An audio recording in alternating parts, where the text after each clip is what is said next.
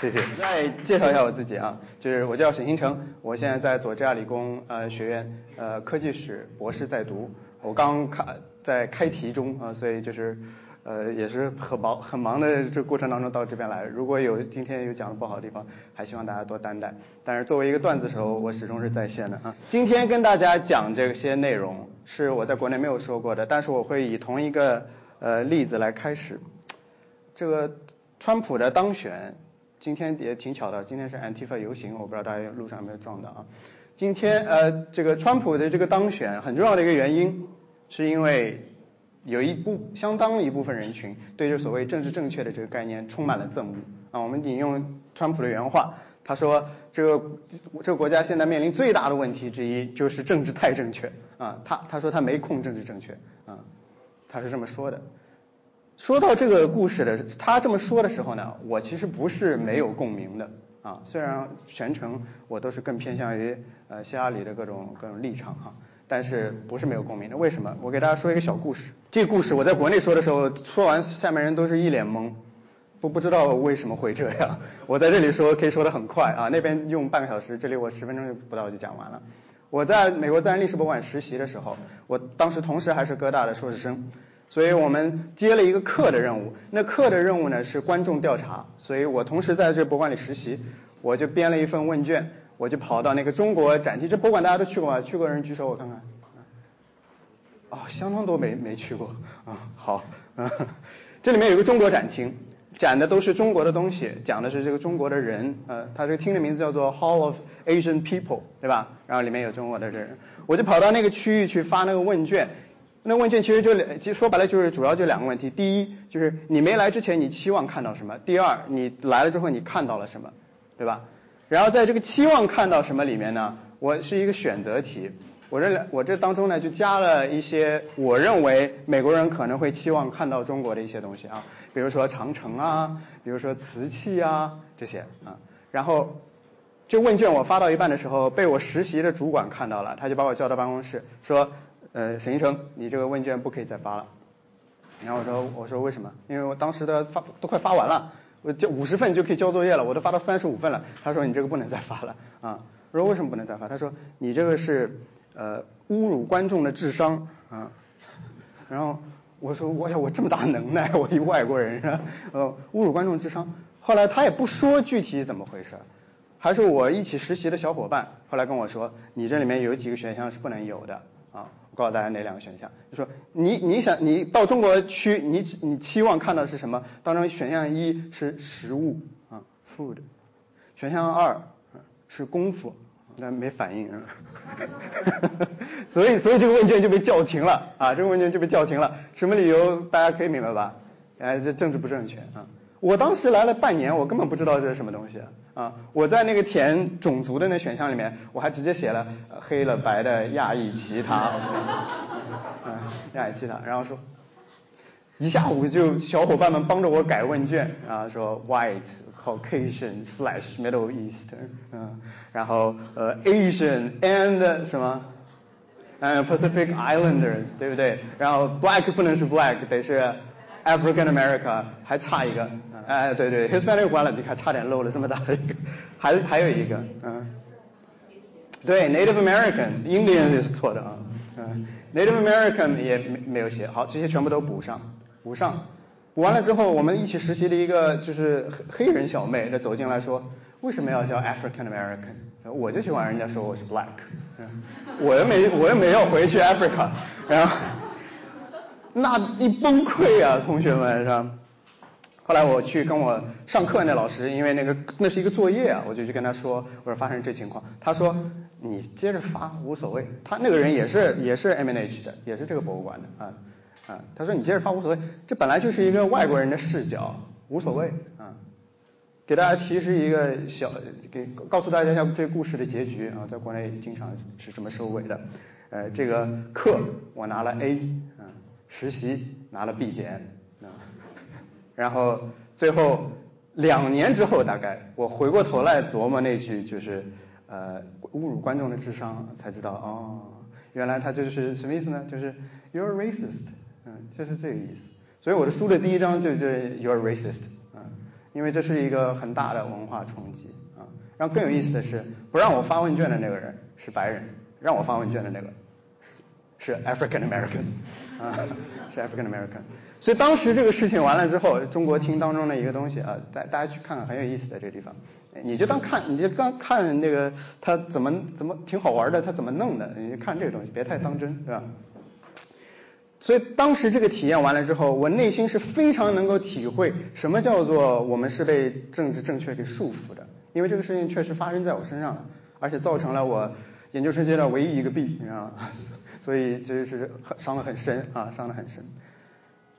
后来在一五年开始选举的时候，这个词频频的出现，这个词被川普拿来这么使用，我不禁就要问自己这个问题：我以为我已经知道政治正确是什么了，我想在座的各位可能也自己觉得自己是知道政治正确是什么的，但是政治正确到底是什么？它是怎么来的？啊，在国内讲的时候呢，你知道，在国内提政治正确这件事情本身就政治不正确啊。所以，所以我只能在这儿说这个演讲的完整的版本。我希望今天大家跟着我走一个美国博物馆历史之旅。我挑选了四个博物馆，是美国历史上很有代表性的，功能、形态、时代、地点都各不相同啊。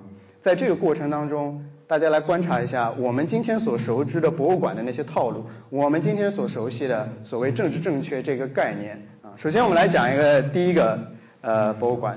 这个叫做 Charles Wilson Peel's Museum，这个是美国历史上最早的博物馆之一啊之一。为什么？从年代上来说也有很多别的，但从影响上来说，这个是最早就在它是最具有影响力，对这个博物馆这个概念本身是最最具有塑造性的一个一个呃历史性的一个丰碑啊丰碑。首先看一下这幅画啊，这个人呢就是 Charles Wilson Peale。这没这么胖啊，这个有点拉伸啊。但大家接着有很多图啊，大家自己脑补一下的窄的这个样子啊。这图呢画作于一八二二年，做图的人就是 Charles Wilson Peale 啊。这个人用我们现在的话说，就是自拍狂魔啊。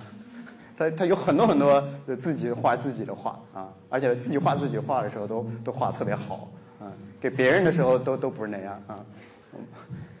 我们来说一下他简单的这个生平啊，他出生在他出生于一七四一年，在马里兰州。他呢从小是一个小皮匠啊，他呃十几岁的时候就在一个做马鞍的一个铺子里面帮人家打工啊。他是怎么样走上艺术这条道路的呢？有一天他去弗吉尼亚去买皮啊，在路上经过了一家画廊，那个时候大家知道，对有钱的人都喜欢找人来给自己画一幅画。然后画完了之后挂在挂在自己家里，对不对？现在是不是你们的父母现在也有钱了，也喜欢干这个事情？有没有？啊，只有我的父母吗？啊，好吧。啊，他去买皮，走在路上，然后看见一个画廊里面画的，说画成这样都能卖钱啊！回来之后他就买了一堆颜料，然后他就开始自己画画啊，他也自己画画。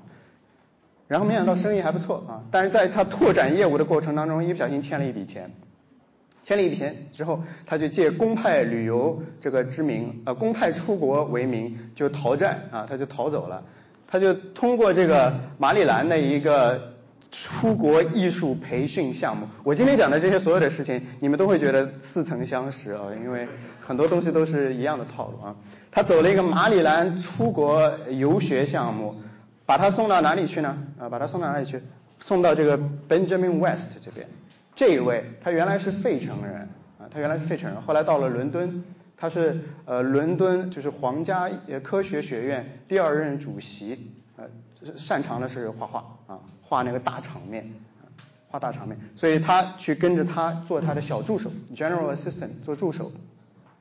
这个 Benjamin West，大家可能在历史上都都大家不太熟悉这个人，但他其实呃带了很多很有名的人出来。我给大家举两个例子。第一个叫做啊 Robert Robert Fulton，大家知道是谁吗？Fulton Fulton Street 知道吗？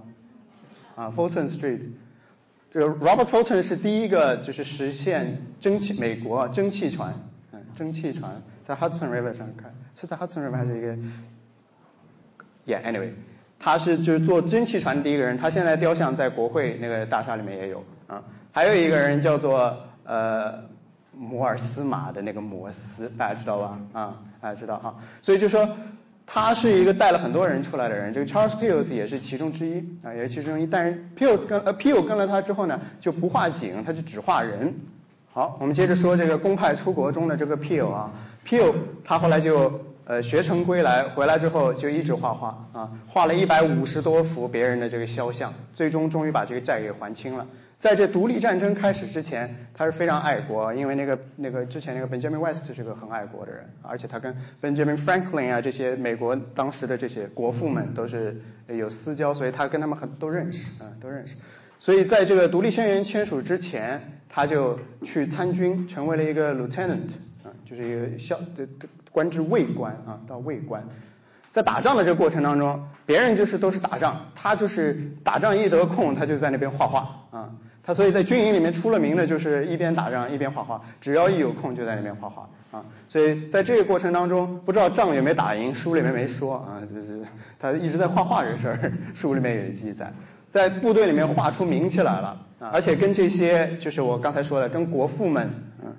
关系都很好啊，John Adams 啊，国父们之一。看，就而且他这人脾气很好，所以这些呃这些大领导们都很喜欢他。你看是怎么形容他的啊？A tender, soft, affectionate creature, capable of friendship and strong family attachments and natural affections。不知道说人还是说狗，这是。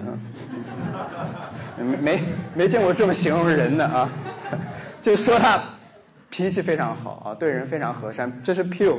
这是 Pugh 的一个很重要的这个性格特征，这个良好的这个个人关系给他带来了一个很好的机遇，那是什么呢？这个当时一七八九年的时候，这个国呃国会就来找他，说呃中央已经决定了，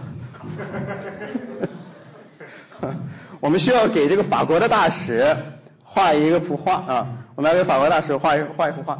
我们已经决定了，就是让你来画。对，法国的大使叫做呃 Alexandre Gerald，anyway，就是名字很复杂。然后呢，国会找他来画，后来他就给他画了一幅这幅画，嗯，然后画的不错。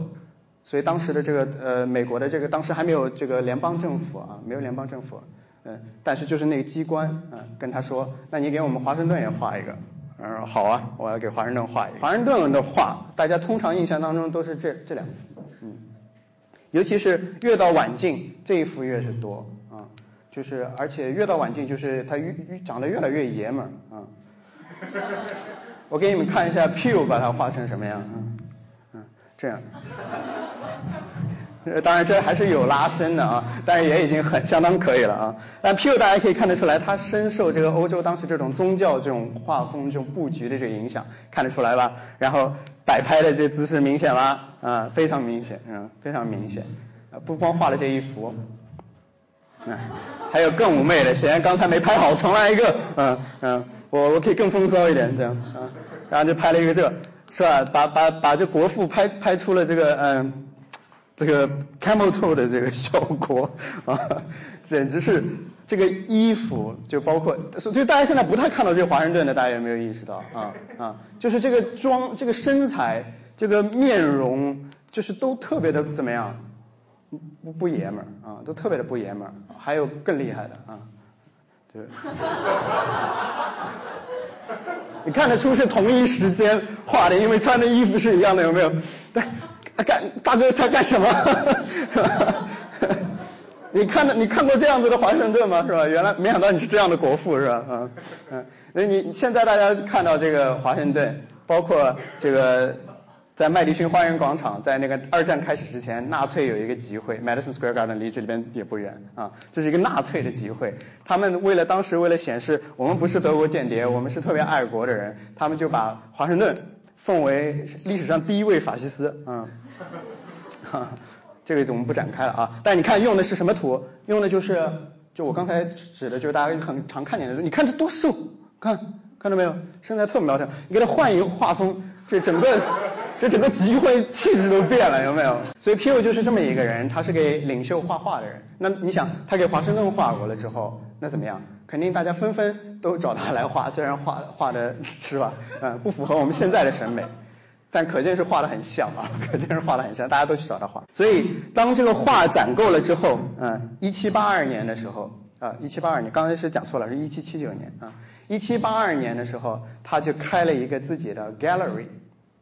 大家看一下这个 gallery 的这构成啊，当然这是复原图了。看到这上面什么？哎，都都好多幅，就是就反正就是当时的社会名流都来找他画画，他的画已经能够传到传到这样子的这个程度。同时，他还跟这些 natural history，当时刚刚有这个啊，叫博物学或者叫自然历史，跟 natural history 的这个学派的人关系很好。他说，我这画廊里面，我想要不光要展这个东西，我还要点别的。然后这些人就怎么样呢？就把自己打猎的这些做成了标本。就送给他，所以这博物馆，这这个画廊上面是这样子的，下面都是鸭子呀、天鹅呀，就这样一些啊鸟类的这些标本，鱼类的标本啊，是这么一个构成。这个是美国历史上最早的博物馆的这个雏形。那他不光 p e 他不光是想要弄一个画廊出来，他还希望这个画廊能做成网红画廊啊，所以他想了一个什么办法呢？当时有一个英法混混血的一个呃艺术家。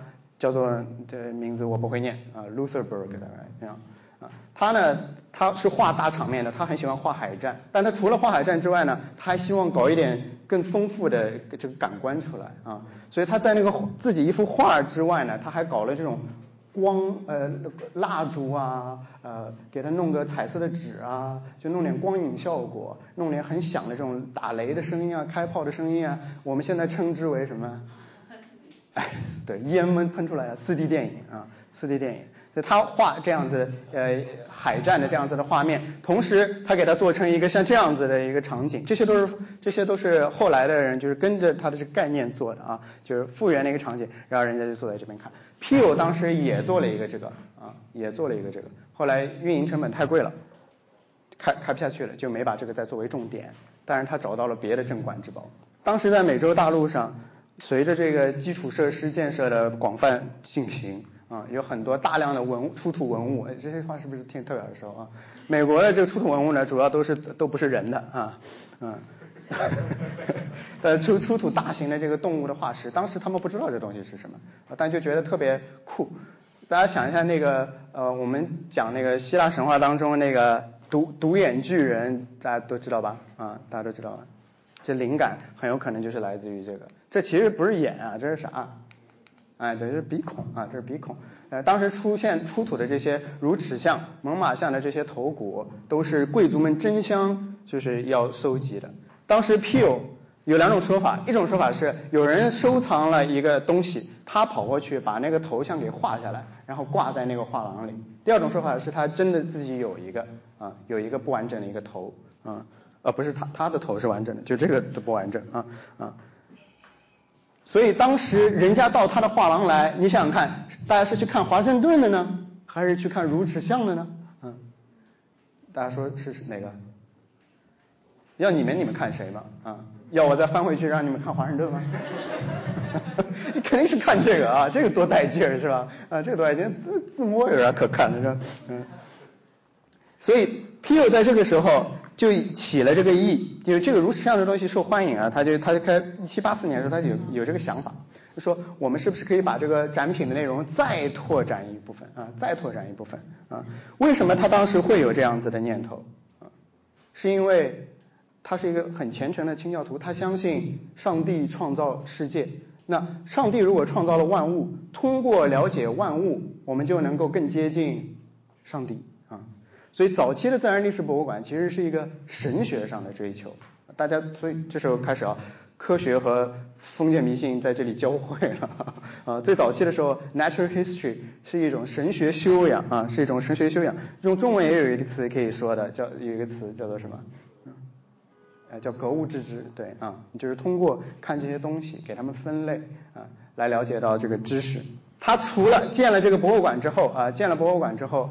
就增添了很多藏品，把画廊变成博物馆。除此之外呢，他还搞了一些小巧的这种小设计，比如说一七九五年啊，九九二年的时候博物馆开张了啊，每个人收呃那个 fifty cent 啊 fifty cents 门票。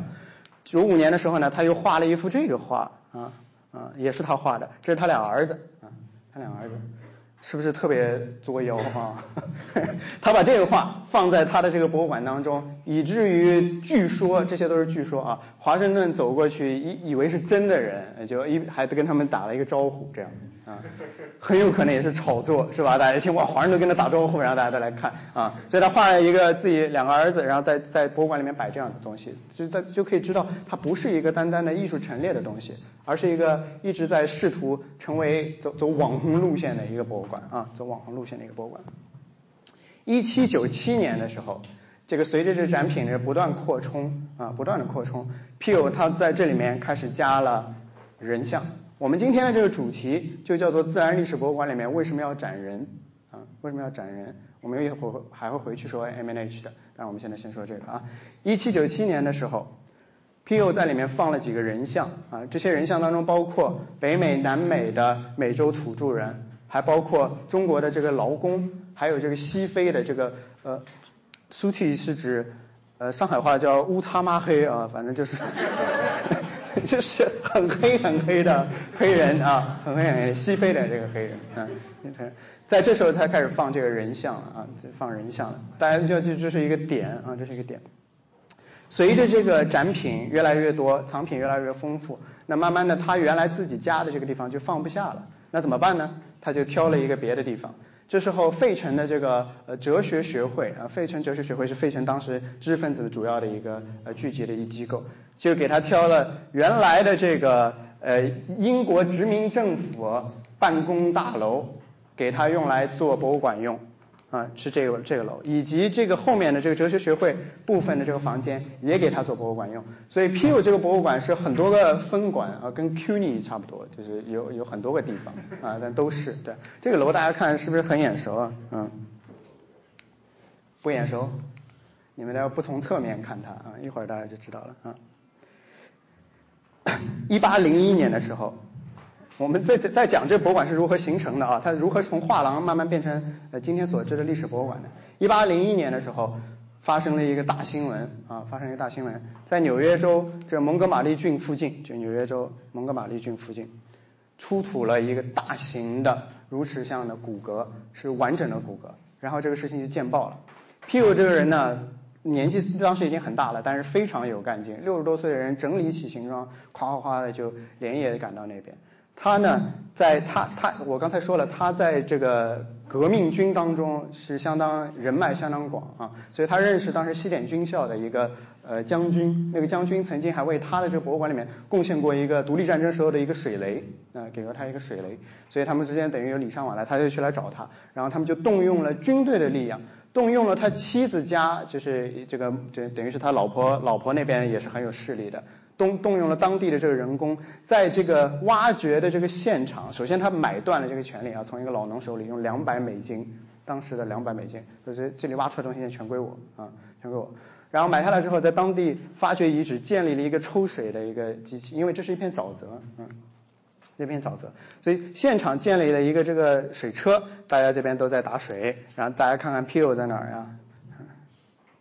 在这儿啊啊，在这里，他在这边画。在画这个呃如呃嗯这个大这个化石的这个呃样子啊化石的这样子，这个发掘遗址当时也是一个很红的一个地方，社会各路名流都会到这边来参观，其中就包括一个呃上一次纽约沙龙我提到的一个，这里有上一次来过的同学吗啊？提到的曼哈顿这个公司啊，曼哈顿公司就是给纽约最早建排水管的这个公司，呃，他的老总。是美国当时的副总统啊，叫 Aaron Burr，就是你现在看那个汉密尔顿，那 Aaron Burr 就是他死对头啊。那 Aaron Burr 就是也是也是他的就是他跟 Jefferson 是好好基友，P 跟 Jefferson 是好基友，所以 Aaron Burr 就到这边来看来视察，就一直当时就非常火，所以你看很多人都是穿的很好的来参观啊。最后挖出来的呢，跟这个纽约州有一个。产权争夺，但是最后 Peel 靠着上面的这关系，等于就还是把这个东西拿回来了，整个的全部都搬到费城去。他在当时挖出来了两组这个如齿象的这骨骼，然后互互拼互补有无啊，最后就拼出来一个完整的。但他当时在报，他也炒作啊，他炒作说这个像是什么呢？他说是 Carnivorous Elephant of the North 啊。说这个这个大象是吃人的啊，是食肉的啊，是食肉的。他挖出来两个，后来他又说一个是食肉的，一个是食素的，也不知道是怎么看出来的啊啊，也不知道怎么看出来的啊。最后他的这个儿子，他儿子自画像还加了滤镜呢，你看出来没？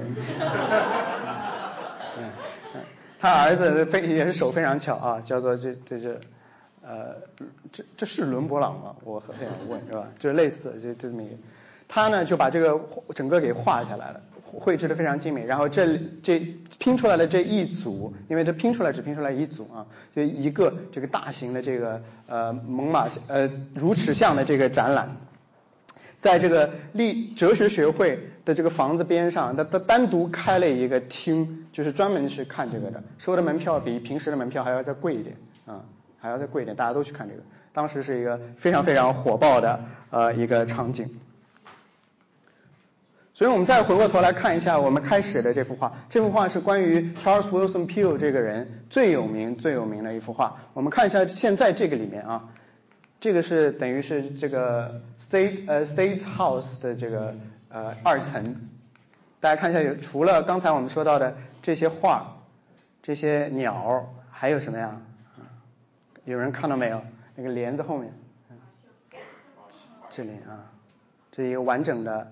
啊，这是一个完整的骨架，然后这这这是这我我这图我看了老半天，这是一只火鸡的标本啊，不知道为什么放在最前面啊。但是现在大家在看这个这个画廊，跟我们一开始看到的那可就不一样了啊，可就不一样。所以当时你说他们是有任何科学的概念驱使着去做这些事情的吗？是不是？不是，为的是什么呀？钱还是次要的啊，这这个钱到后来，P.U. 一 P.U. 一开始不停的画画，为了支撑着博物馆的发展。到后来参观的人很多了，他到一七九二年的时候，这个就基本上就财务自由了啊，那东西就开始赚钱了啊，主要还是为了名啊，主要是为了名声。所以这个 Charles Wilson Peel Pennsylvania Museum 在这个最极盛的时候，展品数量是这样子的，我不具体描述了，大家看一下啊。收藏的标本非常之多，类型非常之全，甚至包括研究的这个材料，甚至包括什么什么材料？这里人呢啊，人的标本啊，或者是物品啊这一类这样子的东西。嗯，这是这个博物馆一个转型。p e 这个人，我们要说回到他这个人啊，说回到他这个人，他这个人。本身的这个特性决定了他能够成为美国历史上第一个真正意义上的所谓博物馆馆长啊，他是一个非常非常精力过剩的人啊，精力过剩的人。这个是一八一九年的时候，这人不是他啊，这人不是他，我给大家看的是这个机器，嗯嗯，这个叫做 Fast Walking Machine，跑步机啊，这个是自行车，自行车的前身就是。你得跟着他跑，就是，就是他跑到哪，你跑到哪啊。当时一八一九年，P.U. 已经多少岁了？七十八岁了，七十八岁，呃，半头银发，大家看得出啊，就是这个半头银发啊。然后骑着这东西在他的那博物馆外面不停的绕圈，然后，然后那银发飞扬，是吧？然后。就就这么一个啊，这个 对这个这个这个姿势啊，这是这是我为了说明这个这个东西啊，这这人不是 Charles Wilson Peel 啊，但他这么大的年纪他在做这些事情。最初他和这些革命将领之间的这个革命友谊是怎么样建成的呢？是是 Peel 这个人不光帮他们画像，不就不光帮你拍照，他还干他还给你推广点养生学。他他真的活得特别长啊！他当时属于非常非常高寿的。然后他很当时就跟这个 Jefferson 说啊，他跟 Jefferson 他还发文章说长寿的秘密，啊，长寿的八个秘密是吧？啊，就是对心心气平和啊，不抽烟，喝少量酒兑水啊，站姿坐姿。啊，然后穿的宽松一点，是吧？你这这肯定是从华盛顿那边学来的，你知道？然后是呃有节制的锻炼，是吧？就包括包括这这样的是吧？嗯，所以他活的他活的真的很长，但他当时的这个和这些国父们的友谊，他能够动用这样子的这样子的资源，挖掘出整套的骨架，整套的保留，整套的运回到费费城，这些都是因为他的个人情谊造成的啊。所以我们回过头来看一下，呃，Peel 这个人，他是真正意义上的第一个现代的美国的这个博物馆的馆长，因为在他在任的时候，他做出了很多为现在奠定基础的。第一个，我们刚才说到的是。自然博物馆都会有的四 D 影院，这个东西从什么时候开始的？这么早就开始了啊！虽然没进行下去，但是它就有动物的标本、适当的这个灯光啊，而且还有一个很重要的，譬如他当时这么多藏品是怎么来的啊？怎么来的？是各路人都给他捐赠东西，给他捐赠东西之后，他他怎么回馈他们呢？啊，他给印一个小手册。呃，上面写这个东西是谁捐的，然后到处发，名流圈里面大家都知道，说啊，这他这谁又给这个博物馆捐东西了，这样是吧？除此之外，他还单独给这个呃捐赠者发一个小卡片，小卡片上面写的是呃呀，用中文说就是。聚沙成塔，你知道？呃，A mountain is made of a grain of sand. Sand. 刚不笑的人就说有代沟啊，的笑的人知道我在 refer to 什么东西啊。所以聚沙成的，他就做了一个这样子的一系列的套路，这些都奠定了今日美国博物馆的一个经营的套路。它是私营的啊，它具有一定科学的属性，但它同时也要想尽办法把人给拉进来。但是 Peel 当时。他和领袖们的关系这么好，他为华盛顿画呃这么逼真的画像啊，他为 Jefferson，他跟 Jefferson 是讨论养生学的好朋友啊，他 Aaron Burr 到他的工地来看，这样子一个人也没有能够实现一个事情，就是什么呢？就是博物馆的国有化啊，博物馆的国有化。Peel 当时华盛顿这个掌权之后，一七九零年。那个 p e 跟他提出来说，你能不能够帮我安排一个官职？这官职名字叫做 Headmaster General 啊，我们现在知道 Attorney General 就是司法部长，Headmaster General 叫教育部长也不合适，但基本上就是一个管教育的啊，养养养生学部长这样，自然历史学部长。他希望他进政府部部部门，以国家的这个方式来推这个自然历史在美国的一个推广。结果华盛顿呢？没答应啊，理由不明啊，估计是画的太那个啊，嗯，画的太那个。后来几年之后，他这博物馆运行困难的时候，他又希望整个打包把这个博物馆卖给联邦政府，结果联邦政府没有买啊。Jefferson 做这个博呃做做总统的时候，他跟他是私人好友。他试图说服他，我们要国以国力来推广自然历史博物馆。杰斐逊大家知道的，杰斐逊的这个主义就恰恰是跟这个是相悖的啊，所以就说不不，这事儿不应该是政府来管的，所以也没有答应啊。所以这个博物馆到最后其实是很凄惨的啊，又不动了，啊，是很凄惨的。一八一六年的时候，费城的这个政府把他原来的这个地，把他原来的这个管址给买下来啊。买下来之后，哦，我估计是他不在那个没有被选中，所以就会这样。Yeah，anyway，啊，把它原址买下来之后，他就开始，他就就费城政府啊，费城政府就要涨价，就说之前给租给你这地方太便宜了，我给你涨价。然后 P.O. 当时很生气，说我帮你免费，你你想他是不是要很生气？这地方是他他为费城拉来多少人，对不对啊？他是当地旅游产业的顶梁柱啊，然后说你要跟我涨价，他就说那我要搬走，然后费城后来说那算了，你还是留在这里吧。但是最后这个博物馆还是没有运营下去，今天这个博物馆已经不存在了。P.O. 一八二七年过世的时候。年龄是八十六岁，这个在这个年龄在当时是非常不得了的，可见他养生学不是不是都是假的啊，不是都是假的。他死之后，他的这个儿子接着帮他运营，他的另一个儿子跑到巴尔的摩给他开了一个分馆啊。现在的这个他原来的这个馆，所以现在大家这个房子认识吧？啊，刚那是他的侧面的图呀啊，然后上面这个钟是七十年代后加的啊，所以大家不认识。刚才那个地方就是独立宫啊。就是独立宫，是费城原来的这个呃殖民政府的这个办公楼啊。最后呢，就从这里面就搬走了。现在巴尔的摩还有一个博物馆叫做 Peel Museum，但是规模就非常小了。这个这是这个独立宫现在的这个二楼，叫做 Long，就是也就是 Long Hall 这样子，大概是叫这名字，就是很长的一个厅。这个就是它原来的啊，这就是它原来的这个博物馆的一个地方啊。当时的这个如齿像啊，后来被居维叶定名为如齿像。这如齿像的这个标本几经流转，完整的那一套现在在德国啊。大家如果有有机会去这个也我我并不认识的地方的话啊，大家可以去看一下。另外的零散的部分，因为大家知道这是拼出来的一套啊，零散的部分呢就交给了 American Museum of Natural History，就是纽约的这一家啊。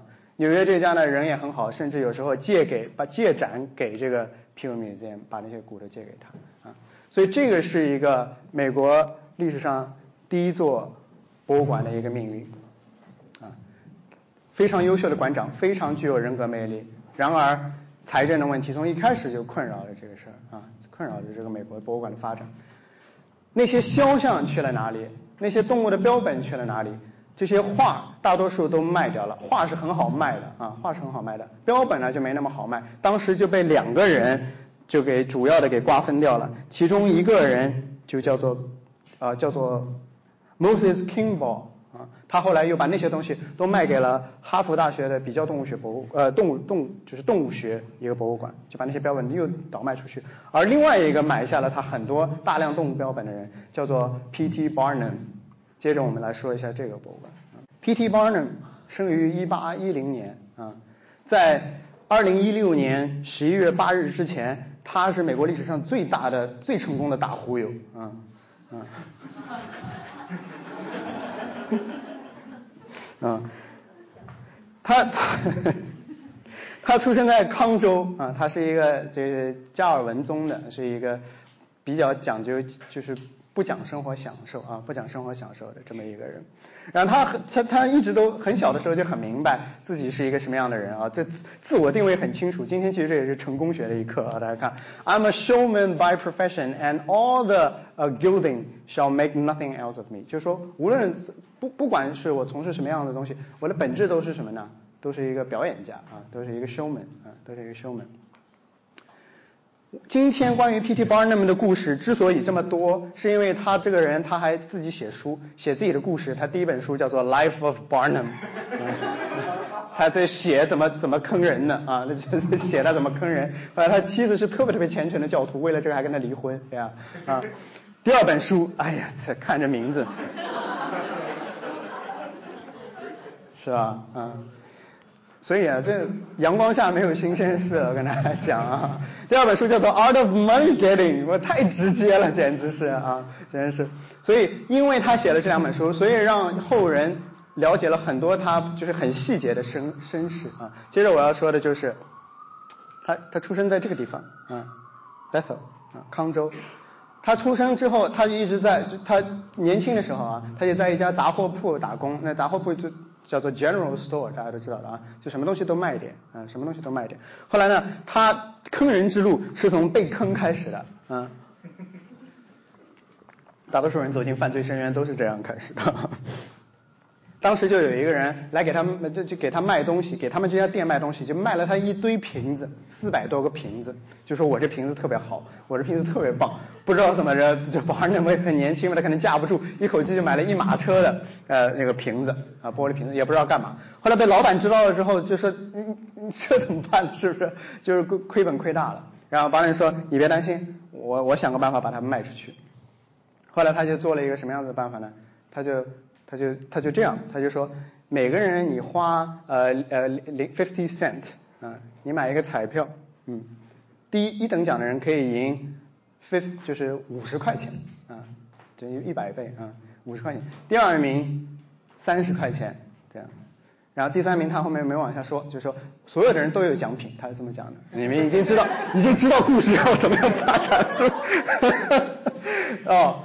然后大家都觉得这这反正这点钱嘛，出就出了，对吧？然后就就出了。一等奖的人拿了五十块，特别高兴；二等奖人拿了三十块，特别高兴；三等奖的人说给你一个瓶子，然后 说，然后三等奖人特别不高兴，因为这一下掉特掉价掉的特别厉害了。然后说四等奖的人也是一个瓶子，这样，然后后面瓶子源源不断送出来，大家就意识到，好吧，我们被这小子骗了啊，我们被这小子骗。但是你只出了多少钱了啊？Fifty cent 没有多少钱啊。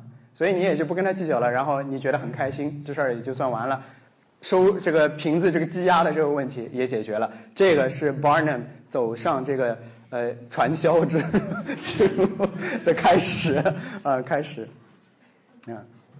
后来呢，他很早就意识到这个呃这个 Battle 这个地方太小了啊，他想要去纽约闯荡一番。他就带着他的这个妻子，他很早就结婚了，十几岁的时候就结婚了。他带着他的妻子去到纽约，在纽约的时候呢，又开了一家 General Store。在那个商店里面的时候呢，就有人，他就有人来告诉他说，费城出现了一个呃老奶奶，黑人老奶奶，据说现在已经一百六十一岁了。据说她是华盛顿小时候，小时候就长这样，是吧？华盛顿小时候的保姆。啊，华盛顿小时候保姆，所以在费城的时候，他他他他在费城的时候，就很多人都去看听他说故事，所以这黑人老奶奶就用那种黑人老奶奶说故事的这方式，把那个华盛顿砍樱桃树这个事情，大家知道吗？本身就是一个没有的事情啊，这是一个累积的历史，就是这个华盛顿传记第六版突然加出来一个故事啊，就是这么一个故事，他还在那边把樱桃树的这个故事再给复述一遍，下面人都听特别嗨，其实。所有去的人都知道自己是在是怎么样，是被骗的啊啊！大家都知道是被骗，但是门票便宜啊，就是无所谓嘛，对不对啊？就去看了啊，所以生意非常好。当时这个商人就拥有这个这个海斯这个老太太的名字啊，我书里面也写。拥有他这个商人的这个，他要跑路，他就跟 Barnum 说：“我给你，你我把这个人转手给你吧，你给他带去纽约，保证你赚赚的盆满钵满。”Barnum 说：“我也觉得可以。”然后说：“呃，那个，呃，Barnum 说，那你开个价吧。”然后对方说：“三千美金。”嗯，三千美金。然后说：“四百八十五美金。”说：“对啊，对方怎么有你这样还价的？是吧？这比在北京动物园买东西还狠，是吧？啊。”四百八十五美金，然后他说，他为什么四百八十五美金？他说我身上只有四百八十五美金，我老婆不让我带钱，嗯嗯，就老婆不让我把带很多钱，就是我所有的钱了。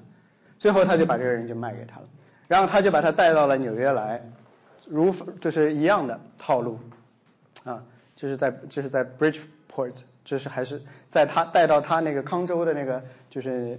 离他老家不远的地方，那是一个大相对大城市地方，先展出，后来又带到纽约来展览，这样子他捞到了这个第一桶金。到这个海斯死的时候，他给他做了一个尸检，尸检还收门票，嗯，尸检也要收门票啊，是这么一个人，是这么一个人。后来，当时有这家博物馆，就是 K 呃 P.T. Barnum 的这个博物馆的这个前身是另外一家博物馆，那家博物馆开不下去了，开不下去了之后呢，这个房子就要卖。房子要卖之后，P.T. Barnum 他当时有一点钱了，他就跑去说：“我觉得我要把这个事情做做大啊，我做做他要把这个地方给买下来啊。”对方呢就觉得说需想要有一点抵押，嗯，就觉得说光是现钱还不不会不太放心，就想要有点抵押。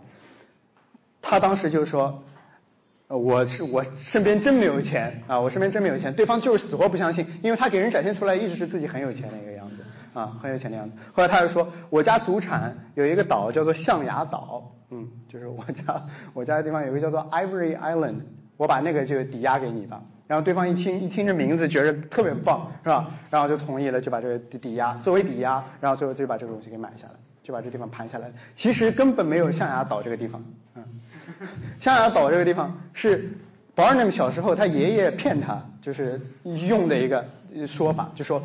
呃，孙孙子，我可以带你去一个好地方啊，带你去好地方。呃，那地方特别特别漂亮，叫做象牙岛。然后带着他到跑跑跑跑到河边，然后还蒙着眼睛，然后一解开一看，就是河中央一块小小小小土坡，然后上面废弃的这些工具啊、农具啊，这样子堆了一堆。然后保安人就说：“这这这是什么东西？”然后他爹就说：“啊，他爷爷就说，Use your imagination。” 这样。结果你跑到桂林去那个 那个丽江上面游，然后就是说这个像马吧？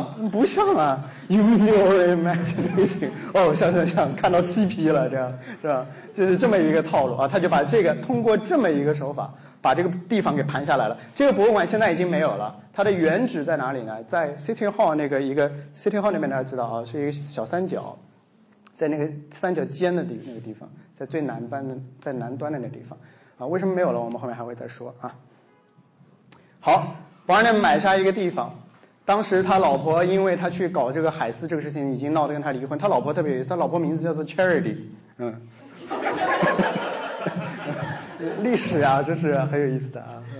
他老婆名字叫 Charity，老是老婆为这事闹得跟他离婚，但他后来就还是建了这个博物馆。当时有几样压，就是就是等于镇馆之宝哈，我们给大家展示一下啊。首先他打的广告说斐济美人鱼啊，斐济人鱼。有没有觉得很熟悉啊？到现在这些东西还在网上流传啊，所以接着这个斐济鱼真的长什么样？我想大家有心理准备吧，嗯，啊长这样，嗯，嗯，这个是这是 Barnum 在自己的那个传记里，就是 Barnum 的一生那个书里面，就自己把这东西画出来了啊。反正本来都失传了啊，他把自己给它画出来，这是一个半猴半鱼拼起来的一个，这这这很一个很蹩脚的东西啊，所以广告里打的跟星巴克一样是吧？然后跑跑到里面一看，我操，长这样的是吧？啊，长这样，然后这去的人就非常不高兴啊，去的人就非常不高兴，他就说，他就问这个女士，这女士就一脸嫌弃啊，就问这个女性，就说。Do you feel entertained？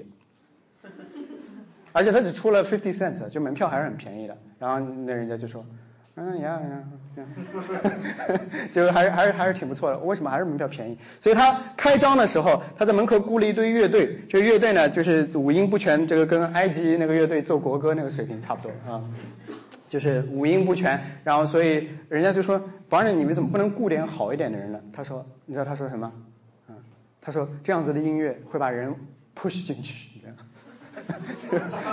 就被吸引到，然后哇，他太难听了，然后就进去了啊，然后就花钱进去了，确实是这样啊，确实是这样。再给大家看几件呃展品，他当时为了要他发现就是纽约人很多人想家哈，爱尔兰有很多移民，他就给他弄了一个呃都柏林的全程的一个沙盘，这个是不是也很耳熟的啊？这个现在也是标配，各种博物馆标配，嗯。再给大家看几个呃核心展项啊，这是核心展项。Barnum 当时除了就是那个呃标本之之外，他还有一个三千容能够容纳三千人的一个表演厅，这当中有几个明星，其中之一叫做 General Tom Thumb，这个大家知道什么意思哈？就是拇指将军啊，拇指将军，说白了呢就是一个。对啊，说我们开始要讲政治正确的事情了啊，嗯，说白了呢，就是一个侏儒，长得呢跟柯南差不多高，对吧？嗯，他真人真这样，这广告真没骗人，就是 难得有一个广告不骗人的啊。这个 General Tom Thumb，他当时被 Barnum 发现之后，Barnum 给他做了一个什么样的包装呢？让他穿成就是革命将领的这个样子啊，然后还在那边唱那种呃美美国的民歌，就是什么呃。Yankee Doodle 什么 In the town 什么 Riding on a horse 是不是就这种歌啊？Put a feather on your head and call it macaroni 就这这样子的这样子的表演，然后下面人就就嗨了，因为为什么呀？萌呀，嗯。同样同样的事情，一个很小的小朋友，就是他他就是小大人儿，然后他声音又是很执着的，他就觉得特别可爱啊。所以 General Song 你是想不到的，当这么一个人在当时就是今天美国的今天谁最红来着嗯？Beyonce，这 就差不多这个级别的啊，他是这么一个表演的人。最后以至于把他拉到英国去表演的时候，英英就女王召见，就是说来来我们来我们来见，就是来。在我这儿来再来表演一下啊，就是一个影响力非常非常大的一个世界级明星。除此之外，这个 Barnum 还雇到一些别的啊，这明明是一个 museum 啊，他头衔是 museum，他在里面做很多很多别的事情啊。这个呢叫做啊叫做 Jenny Lind，这是一个瑞典人，瑞典人，当时也是这样子，他在瑞典唱了一支歌剧，后来瑞典人就发出媒嗯就报纸上就发出来说说他是什么呢？史上最佳歌剧歌剧就是女高音啊，史上最佳。Barnum 一看就是说史上最佳呢，我要去拜访一下，他就跑到瑞典去去找到他。等到这个 Jenny Lind 应应门的时候，他都不能相信说长得一个村姑样子的这个人，居然是史上最美女高音啊。然后他他就跟他开了一个价钱，然后 Jenny Lind 就给他抬了一个价钱，很高的价钱，一万八千七百多美元。的这样一家在在当时这样子的价钱，给他在美国演了整整一百五十多场，啊，就跟今天这个拉斯维加斯这个 Celine Dion 差不多，他驻唱他在纽约驻唱，但他也全国巡演啊。演出的时候，sorry，剧透了啊。演出的时候，总统都说是呃，就是最就是这是我听过的最好的这个歌剧，呃，影响力所以说是可以说是非常非常大。下一个，嗯，下一个，这是当时的这个海报，这海报名字特别直接啊，叫做 What is it？用我们现在的话说，这尼玛是什么？是吧？这尼玛是什么？这是什么呢？大家猜，嗯。这这不光是这黑人不用你说，这这是什么情况？嗯，这是一个病啊，叫做小头症，嗯，就是大脑发育不完全，非但大脑发育不完全，就是整个身体发育都是不完全的，所以他就个子很小，头很尖呢，嗯，这头很尖呢，嗯，所以长长这样。他呢给他披上一个兽皮。啊，说这个我们是在西非探险的时候找到的这么一个人，我们把他给带回来的。其实他是 New Jersey 的，其实这人真有有名字，他是 New Jersey 的人啊，New Jersey 的人，就这么一个呃这么一个套路。大家看这个就是头比较小啊，然后还有一个更有名的，嗯，我们今天叫连体婴儿叫做什么？有两种叫法，政治正确的叫法叫做 joint twins，joint twins 是政治正确的叫法，不正确的叫法叫做 Siamese twins，啊啊有有你们下次经过那个消防龙头的时候，我刚今天路上刚经过一个两个出水口的消防龙头，它叫做也叫 Siamese，就是它它等于有一个隐含的意思在里面，就是这样成对的啊，这两个人。其实不是桑耶，他们不是暹罗人啊，不是暹罗人，就是父亲是华人，母亲是马来西亚和华人的混血啊，所以其实他们四分之三是中国人啊，一个叫恩，一个叫昌，这样，所以他们被在他们在泰国的时候被那个呃一个英国商人发现。先带到伦敦，后来带到波士顿，后来又到纽约。到纽约来之后呢，就表演。大家看，那是很年轻的时候，一直表演到很年老的时候。表演什么东西呢？就两个人一起在地上翻来翻去的，就是说，就是前滚翻、后空翻，这样表现我们虽然连在一起，但是我们非常敏捷，这样啊。然后还还表演什么呢？表演两个人下棋，嗯，就他们连在一起，然后在桌上下棋、下跳棋、下国际象棋。表演给那些人看啊，表演给那些人看。这对这对这个连体连体双胞胎，呃，非常定义了今天这个词儿，而且赚了非常非常多的钱啊。我们到后面再说。一八六五年的时候，发生了一场大火。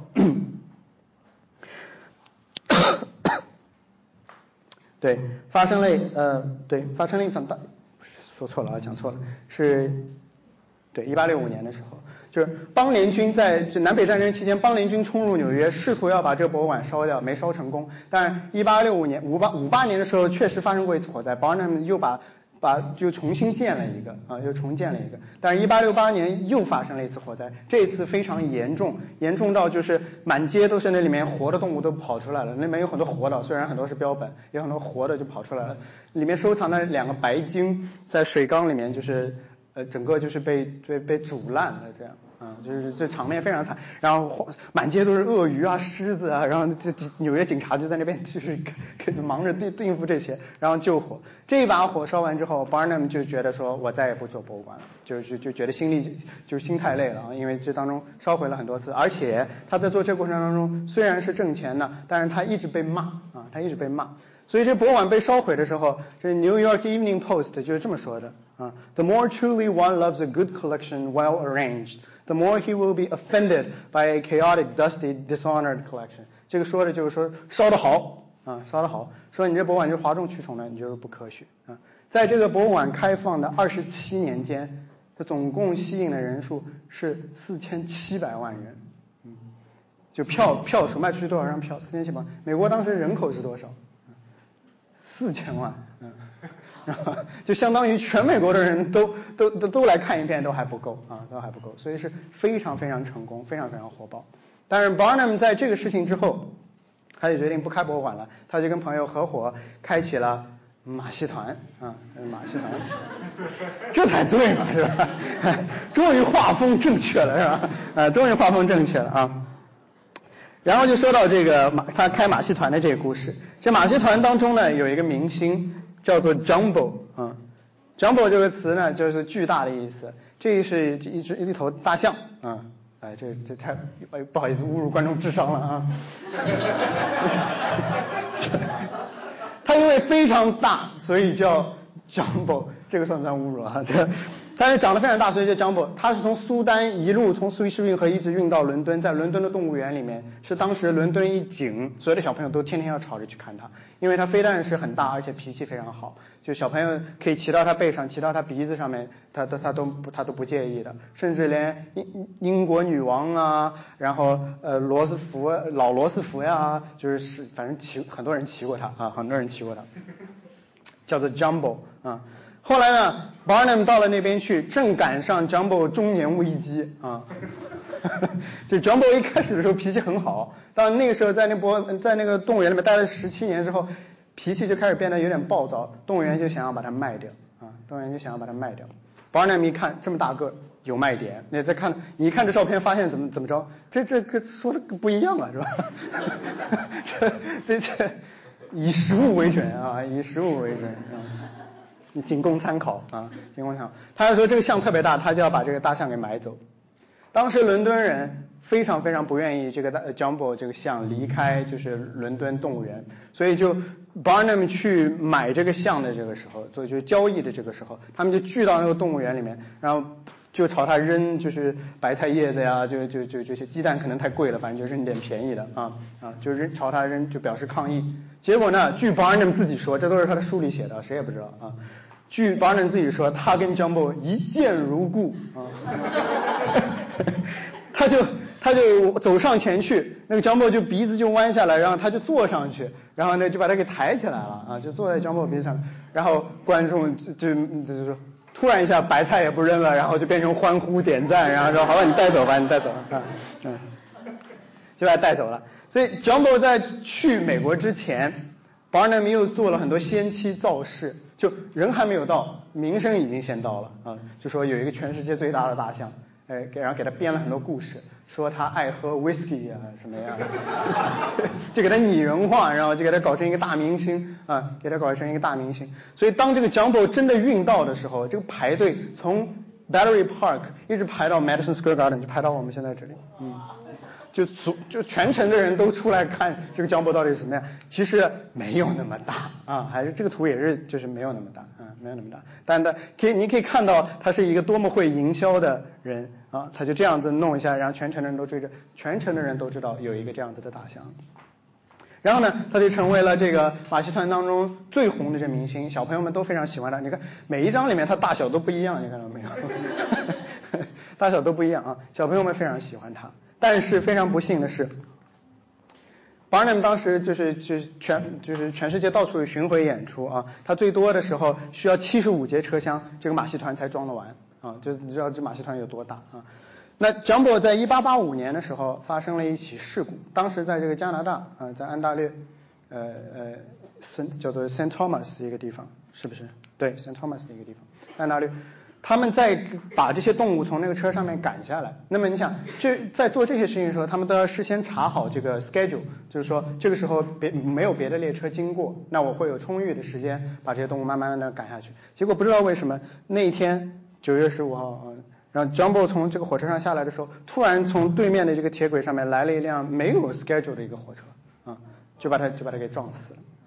就当场就撞死了，你，哎呀，大家都 都已经代入了是吧？就给他拍了一个这样子的照片，在当时的这个现场啊。然后，哎，反而那个词很厉害的是什么呢？就是死了我也能赚你钱啊。他这个编了一个故事啊，当因为当时马戏团有两头象，一头是 Jumbo，一头一头就没那么 Jumbo 啊。他给他编了一个故事说。Jumbo 是看到火车过来了，决定要保护这个呃不没有那么小象，然后朝他主动撞过去，把火车撞翻的啊。然后他就说呃就按媒体就按这个发啊发通稿，然后他他发出去。然后这个故事也很快，所有的人都知道了。等于是死后之后变得比生前更伟大了，有没有啊？生的伟大，死的光荣，生的 Jumbo 死死的光荣是吧？就这么一个故事啊，这还没完啊，剥皮拆骨，给他做了两套，嗯，嗯，我们讲这个吃鱼什么一鱼两吃啊，这种是 这个就是啊，一头象死了，分两种做法啊，一骨头拆出来做成一个骨骨架。继续到处展出，还是可以挣钱。为什么？因为大家太喜欢它了啊！当事人太喜欢它了。皮，嗯干了别的事情啊。Barnum 这个人呢，后来他这么他做他很有钱啊，这个这个大家都可以想到的是吧？他非常非常有钱。有钱之后呢，他从这么一个大忽悠，他也要寻求社会地位啊，怎么办呢？忽悠和学术的结合也开始了啊，他就他他就成为了一个学校的一个大学的校董，他特别有钱，他就挑了一个大学，他就做了校董啊，做了校董之后呢，他就找人来找工匠，当场把这个 Jumbo 的这个就是尸体等于处理，把这个皮就剥下来，然后后来又做了一个这样子的一个动物标本，给他送到了这所大所去呃大学去，要放到他这博物馆里面去，然后很明显的你可以看到怎么样呀？直接放不进去，后来他们把门拆了，然后再给它推进去，然后再把门搭起来，啊，这样子的，啊，后来呢，这个这个这个博物馆啊，就是说动物标本的这个博物馆，慢慢的呢就被学科学科建设起来，它就被淘汰掉了。但是这个 Jumbo 呢，因为深得大家喜爱，因为明星嘛，是吧？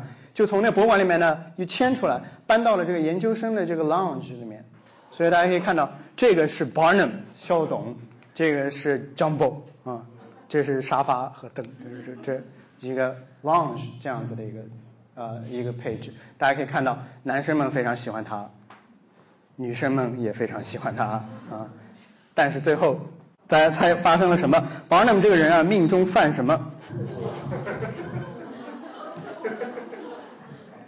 嗯，对，一九七五年的时候，这个 long 就是 graduate student lounge 电路走火啊。然后这地方就烧起来了，烧起来了之后呢，大家就四散逃命啊。那 Jumbo 肯定逃不出去啊。有一个学生在慌乱之间，就是把他尾巴拔下来，就拽了他的尾巴，然后他能能能逃出来啊。然后等大家再回过，等火烧完了之后再回去看的时候，才发现里面是这样子的，嗯，就是皮啊这些别的就填充料都已经没有了，这个代表腿的这个钢架子还在啊，对，钢架子还在。所以现在这个学校里面，它的档案馆里面收藏着一罐 Jumbo 的骨灰，嗯，然后尾巴，啊还有尾巴，你们知道我到底在说哪所大学吗？嗯，哎，对，非常好，Tufts，Tufts 今天的这个 mascot 还是叫 Jumbo，啊，还是叫 Jumbo，啊，Tufts 是好学校啊，你们不要笑。你们不要对吧？英雄不问出身是吧？呃，虽然 Barnum 是那样一个人啊，虽然 Barnum 是这么样一个人，但是 Tufts 是很好的学校啊，很好学校。我们就说一下这个 P.T. Barnum 这个博物馆对今天我们的影响有多大，你可能都不意识到。他雇的这个歌手 Jenny Lind 啊，当时风靡到就是所有的东西都用他的名字来命名啊，这就好比就好比说你去买一个巧克力冰激凌，然后他说这个叫 Beyonce 这样。呃，政治不正确了啊，但大家懂我的意思的啊。当时所有的人都，但所有的人都在都这么做。你这个东西也叫 Jenny Lind 的款蚊香，你那个是 Jenny Lind 的款书包，这样的所有东西都叫 Jenny Lind。有一个东西保留了下来，到现在也还叫这个名字，就是床。嗯，你现在搜 Jenny Lin 的出来的 Amazon 比你更懂你什么 啊？出来的都是这样子的床，这床就是很简单的，就是这样子的床，就叫做 Jenny Lin 的。然后旁边再加两个。呃，叫这就是放放小朋友的那个 cradle，也叫做 Jenny Lind，嗯，但它就是特定的这样结构，特定的这样子的纹饰，就叫做这个。这是 Barnum 留下的影响之一，留下的影响之二，这个后来。但这个 What is it 是吧？这个人后来他就单飞了，因为 Barnum 破产，他就单飞了。单飞之后呢，从事各种各样的表演，包括就是给台下的观众拉小提琴，然后拉的特别难听，然后就观众说求你别拉了，就 给给钱啊，这是真事儿啊，这是真事儿，这是他表演项目之一，还有很多各种各样的。他这个叫 Zip Head，他非常非常有钱，但是大家可以想到的。他他是没有什么亲人，没有什么好朋友的嘛，对吧？啊，他的经纪人说，就是他在私下里面甚至是个很沉默的人，他跟观众之间是互相取悦的关系，就是他也确实生活中需要观众。在他离世的时候，他把所有的财产都留给了他唯一的姐姐。当时他说了这么一句话，嗯，Well, we fooled them for a long time, didn't we？嗯，就他其实从头到尾他都在装傻，他其实没有真的这么傻啊，没有真的这么傻。但是这个病现在昵就是粗俗的昵称也叫 Ziphead，嗯，就是因为这个关系，这是他的这个代称。这当中影响最深的就是我刚才说的，叫做 Siamese Twins。啊，以至于就是所有的消防网络，它也可以这么叫啊。这一对呃这个双胞胎也是活了很长，后来他们在北卡买了一个房子，好各自成了家啊，总共生了二十二十多个小孩，嗯嗯，各自成了家，对，怎么各自成家？说问的好，嗯。三年之后这个方案就不行了，所以呢，他们就在离大概一一个 mile 的地方又买了一个房子，就是今天。这三天我们在昌家过，下面三天我们在恩家过，这样啊，所以是这样子轮换啊。他们其实很早就入了美国籍，但是他们在表演的时候啊，他们的中他们有英文名字了啊，他们在表演的时候还是就是穿着中国的衣服，呃，带着那个中国的辫子在那边翻来翻去的。他们甚至就是一直放话说，我们随时可以回中国的，这就是这样，意思就是不是我们要赖在这里这样啊，这一个。大家可以看，他们的妻，他们的这个就是伴侣啊，是一对姐妹，嗯，哎，很很很复杂啊。死了之后，那个遗体啊，就是送到了这个费城的一个博物馆，叫做 Mutter Museum。如果你没有去过这个博物馆，你去费城不要去独立宫啊，独立宫因为所有东西都是假的啊，因为独立宫这房子改了很多很多次，大多数东西都是七十年代重建的，非常非常假。我看到有人点头了，啊，去 Mutter Museum 很小的一个地方，是医学院，就是呃费城外科学院的一个下属的一个博物馆，它里面收藏它遗体，但它展出的呢是一个石膏像，但是这博物馆里面还有很多很很很很倒胃口的东西，你就午午饭过后一个小时大家去去那边参观这样啊，但是真的非常好的博物馆啊。今天我们还用 Siamese Twins 来称。只称连体婴啊，你现在搜 Siamese Twins 出来的还是类似于这样子的东西。这个说法很明显的是政治不正确的，但现在大家还在用。甚至啊，一九五五年的时候，迪士尼拍了一个动画片，就是叫做《Lady and Tramp》，这个这一幕很有名吧？嗯，就是吃通心面最后吃到一块儿去了。这样，这个这个这个在这个没有什么矛盾的这么一个迪士尼影片中，五十年代迪士尼影片中有两个很坏的就反派角色啊，他们长这样。Get the reference？现在知道是在玩什么了没有啊？这是暹罗猫，first of all，啊，这个猫叫做 Siamese cat，嗯，然后他给他弄了什么呀？两个，啊，两个，这两个各种干坏事儿，然后都赖到狗身上，这样，啊，包括后来迪士尼后面还有一个拍了一个片子叫做 Aristo，呃，Aristocat，就是贵族猫，不知道你们有没有看过，啊，那贵族猫里面有一个爵士，那是一个爵士乐为底子的一个片子，那个爵士乐队里面有一个中国猫。啊，是一个拿筷子打鼓的，我靠，那五十年代的迪士尼简直是啊，拿着筷子当那个架架着鼓啊，然后那个猫也是暹罗猫，也是暹罗猫，所以你就知道 Siamese Twins 和 Asia Asian 之间的这个联系，都是 Barnum 这样子把它给推广出来的啊，都是推广出来的。这个 Tom Thumb 后面之后也是成家了，他娶了一个侏儒。生的孩子是怎么样？我没有查下去啊，没有没有查下去。他一生都和 Barnum 保持着非常好的友谊。我们之前说 Barnum 好像是个没心没肺的人，Barnum 在实际跟人交往当中是一个非常有情有义的人。所以后来 Barnum 遇到财务困难的时候，这个 General Thompson 又回来继续替他演出啊，替他替他解除这个财务危机啊。他甚至是他的证婚人，这样，所以关系非常好的这么一个啊故事。所以后来 Barnum 非但做了校董，还开始从政啊。他在这个议会上面，在州议会上面有过这么一番发言，大家看一下啊。A human soul that God has created and Christ died for is not to be trifled with. It may tenant the body of a Chinaman, a Turk, an Arab, or a Hottentot. 这个是一个也是西非的一个部落啊。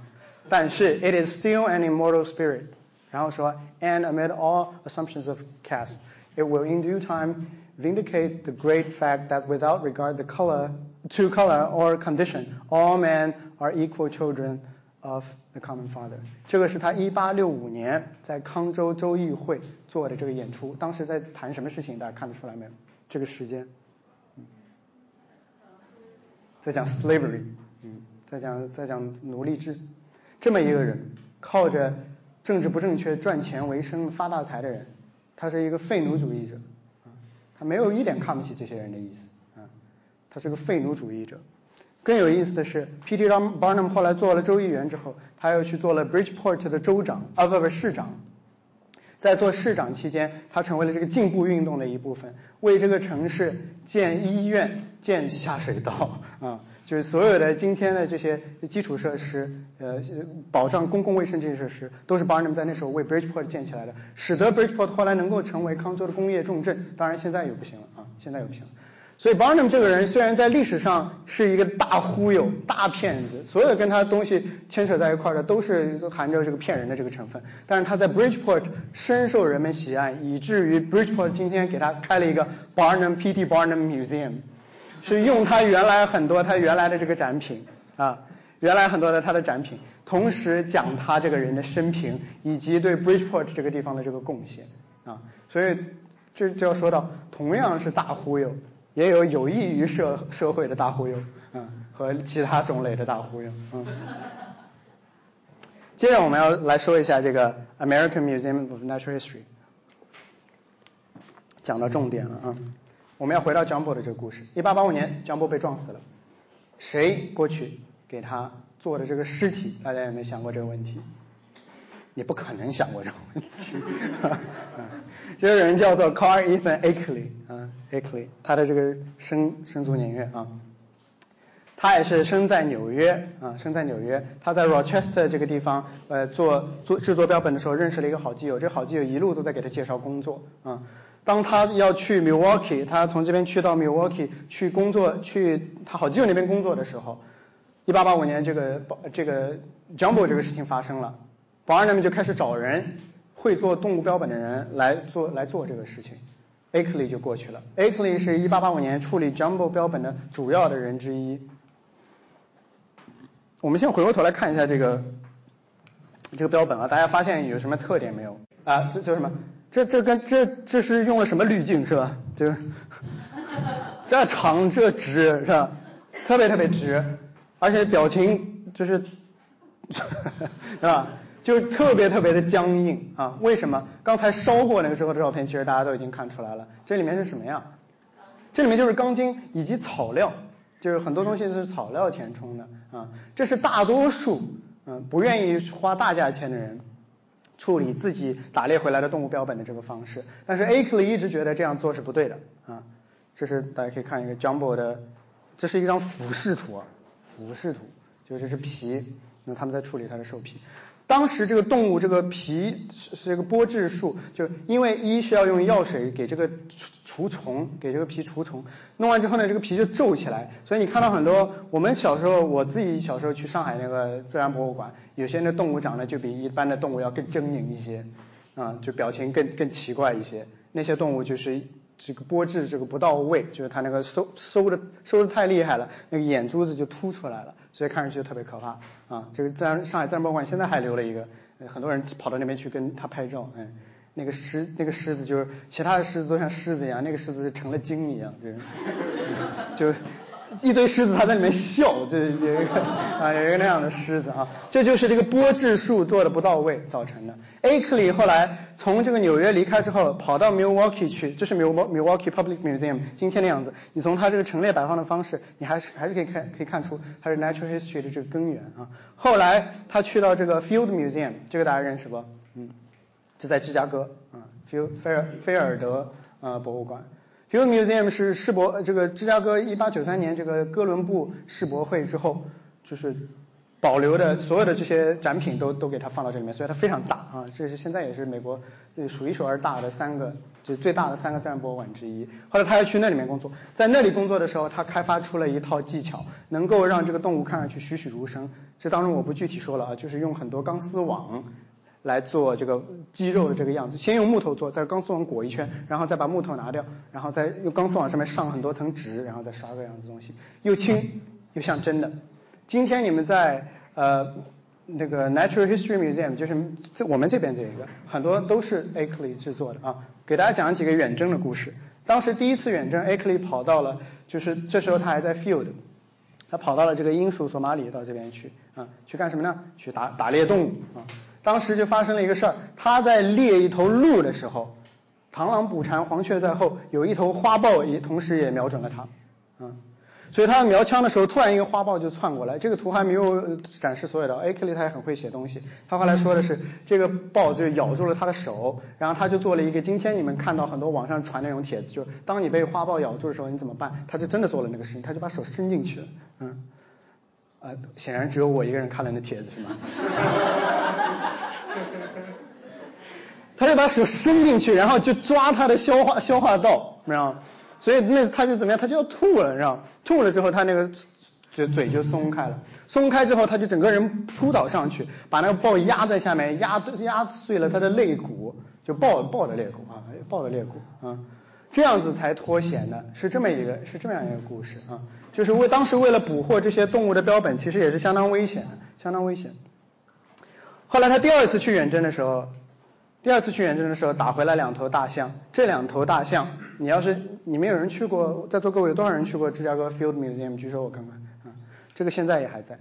一进去的时候，除了那个霸王龙，那个 Sue，呃，就是就是这个，就是这两个。这就是当年 Ackley 一九零九年的时候打回来的两头象，他们叫做 Fighting Ackley's Fighting African Elephants，一个大一个小啊。大的那个是他老婆打的啊。所以叫做大的那个叫做 Delia，他小的那个叫做 Carl，就是他自己的这个名字啊。后来 Field Museum 没钱了之后，他就来到了 Natural History Museum 啊。Natural History Museum 也支持他的远征，这是第一版 Natural History Museum，在原来的这个位置，但是呃房子建筑不一样，后来拆掉重新造的啊，重新造的。然后他又去就是呃今天的这个 Natural History Museum 里面有一个厅，名字叫做 acley Hall。我们一会我们结束的时候再说这个。我给大家简单的过一下这个 Natural History Museum 的这个历史。一八六九年的时候，纽约当时一个哈佛过来的一个学者就觉得纽约需要一个自己的自然历史博物馆。为什么？为的是赶英超法。就就是英国人哎，伦敦、巴黎都有，我们也要有。一开始他想建在 Cambridge，因为那边学术基础比较好。后来 Boston 这个地方呢，就是。呃，没人气这样，有 Boston 来的同学吗？啊，没人气，就最后就建在纽约，在纽约一呼百应，大金主们纷纷响应。这当中说几个比较重要的，一个是 Theodore Roosevelt Senior，这个是老罗斯福的爹啊，就是老罗斯福的爹啊，Joseph。Hodges Coe，他是当时特别有名的大律师。我们现在知道的是禁酒案，大家知道美国历史上的禁酒案、排华法案，都是跟他都是参与其中的啊，很有名律师。Morris Jessup，呃，Jessup 是呃银行家，银行家，我们后面还会再讲啊。J.P. Morgan，这不用我介绍了啊啊。Alexander T. Stewart，这个人你可能不知道，但他是就是他是百货商店的鼻祖，那就是他是在纽约建了第一座百货商店，他是卖干货的爱爱尔兰商人啊。开了一个半，就是全是干货的店，啊，全是干货的店。Samuel J. Tilden 当后来成为这个纽约的州长，啊，在这之前是纽约的州长，后来成为民主党的总统候选人，啊，他是另一个赢了 popular vote 但是输掉了选举的民主党候选人，然后，这个这个这个案子非常争议很大，因为他们 electoral vote 只差了一票。差了一票，所以是比比比这次要那个嗯嗯。Morris K. J. 呃那个 Jessup 这个人后来成为了 MNH 的 President，在他治下，Natural History Museum 经历了一个黄金时代，主要是他特别有钱，而且他特别喜欢资助人类学家跑出去去远征啊，他有好他进行了六次 expedition 到全世界各个地方去，他主要感兴趣的是。这美洲的人是从哪里来的？所以他顺便呢有，其中有一次远征是到中国去的啊，是我书里面有写，这里我就不讲了啊。所以他当时商人进行这个事情之后，他就说了一个很直白的话：我科学我不懂的啊，你们就是要做到，我觉得我能懂，别人基本上也可以懂了啊，这是大大实话，特别实诚一个人有没有啊？特别实诚一个人，就这种人能成大事啊，这种人成大事。他当时就雇了一个人，叫做呃叫做 Putnam 啊 Putnam，他是原来是在 Peabody Museum，这也是非常非常有名的啊，就哈佛的这个 museum 也是历史上很有名的，也是一个学术起源之地啊。他就雇了这个 Putnam，Putnam 当时在芝加哥张罗这个世世博会的事情，啊，一八九三年的芝加哥世博会可谓是各种世博会里面可能除了水晶宫那一次之外就第一届，是吧？这次是最重要的，因为大家看到，首先这跟这个上海世博会就是很像，有没有啊？就很大一片地方，然后建了各种各样很奇怪的东西。你你看它这个样子，看上去好像是非这个逼格非常非常高，其实都是木头外面裹着一个白的画布，嗯。所以一场大火之后，这地方全烧完了，啊，后来芝加哥有发生大火的时候全烧了啊，就 White City 当时就没保留下来。但是呢，大家可以看到，当时为了开世博会，就是当时花的是这个，所以别说就说美国人为什么美国人开世博会这么。都不稀罕参加，我们这么起劲，谁还没起劲过？是不是啊？谁还没起劲过？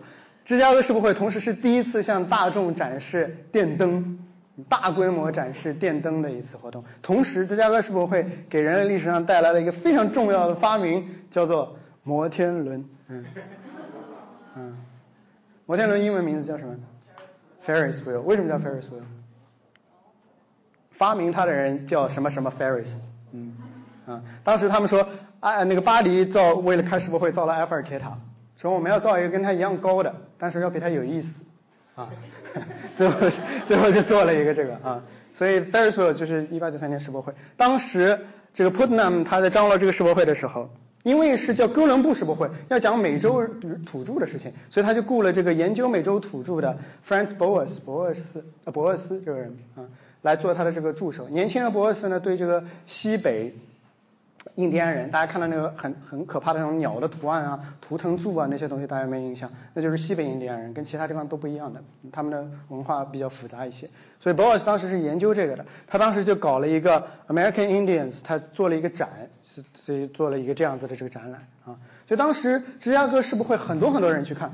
博尔斯呃，博尔斯为了就是做到就是很逼真啊，他就还原了很多细节，做了很多很多考证，每个场景都就是都是民族学研究过的，因为他实地调查过。结果所有去看的人就是哦印第安人，然后就走了。这不是重点展品嘛，对吧？重点展品是什么呀？摩天轮啊，大家都要坐那个，是不是？大家都坐摩天轮。所以他们当时完了之后就觉得非常非常不开心，不开心呢，他们就跟芝加哥说：“你这个糊弄老百姓也就算了，但是事后你要建这个 Field Museum，你要建成这样子的，就是这时候人类学的这个框架就开始了，这是人类学的起源这这事件之一。他说你应该有一个厅是讲体质人类学的，比较大家这个体各种人种的体征的这个特征。你应该搞一个厅是文化人类学的，这叫心理人类学啊。然后说啊，开始了，政治不正确的开始了啊。” Primitive people 啊，原原始人，美洲的原始人，就各各地原始人。Civilization of Asia 啊，我们稍微好一点是吧？还有一些别的这些东西啊，别的一些东西。所以他说我们应该建一个这样子的博物馆，你才对得起芝加哥的这个逼格啊。结果芝加哥说没钱啊，没钱，结果就没搞成。一一怒之下，Putnam 和 Boas 就都来到了 M&H，因为这个 Jessup 这个人太有钱了啊，他就资助他们的这个研究。所以后来这个厅大家有没有印象啊？去过的人都会有印象的，因为这个厅特别难闻，嗯，特别难闻。现在这是一个去 IMAX 的路上一定要经过的一个地方，但基本上大家就是去 IMAX 的时候就这样看看一下，两边看完然后就结束了。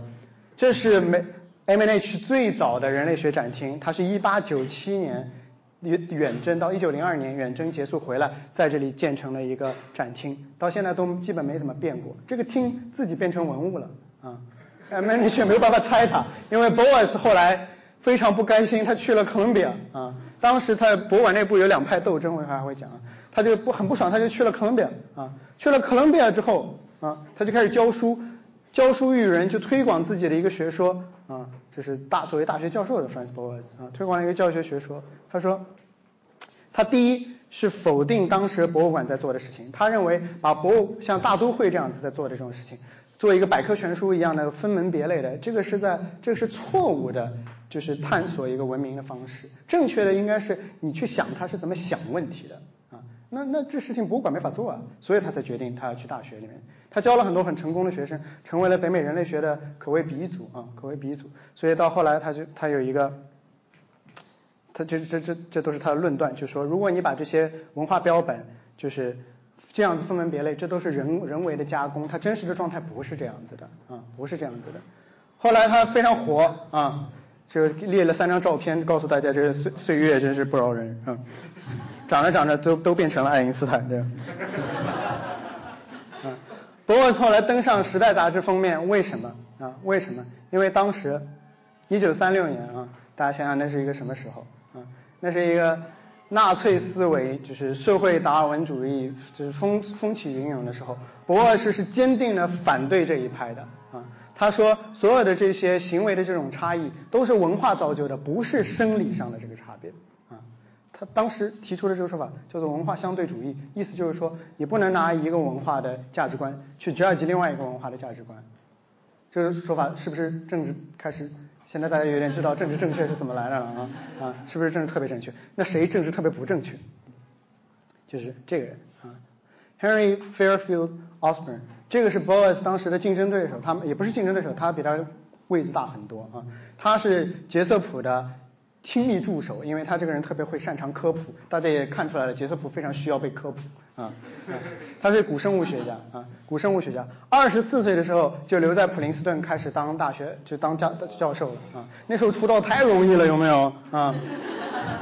唉，上 上课，然后上大课。上的特别嗨，他上的生物课，然后他就管他的学生叫做 my biological grandsons，比郭德纲还损有没有？就啊，这就这么把人当个孙子了啊！他对这个事情是特别特别热爱，但是他就是一个很很霸道的人啊，非常霸道的人。